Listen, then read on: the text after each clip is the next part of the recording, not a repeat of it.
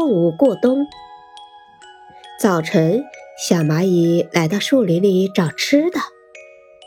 树林里变了样，满地是落叶。一阵风吹来，它感到有点冷。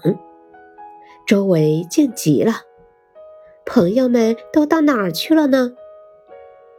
小蚂蚁忽然听到鸟叫声，它一抬头，看见喜鹊站在树梢上。小蚂蚁喊道：“喜鹊你好，燕子、杜鹃、黄鹂，它们都到哪儿去了呀？”喜鹊说：“天冷了，它们到南方过冬去了，明年春天才回来呢。”你也去吗？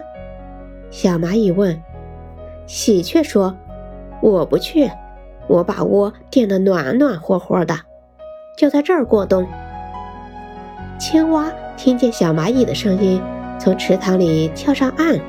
他说：“小蚂蚁，我正要跟你告别呢。”“怎么？”小蚂蚁问。“你也要到南方去？”“不不不，我要去睡觉了。”青蛙说：“小蚂蚁看看天，又问道：‘怎么啦？太阳才升起来，你又要睡觉啦？’我要冬眠了。整个冬天，我们青蛙都睡在洞里，不吃也不动，到明年春天再出来。”青蛙一边说，一边用脚刨着土，一会儿。就刨好了一个洞。你看，冬天住在这个洞里，既不怕风，又不怕雪，暖暖和和的，真舒服。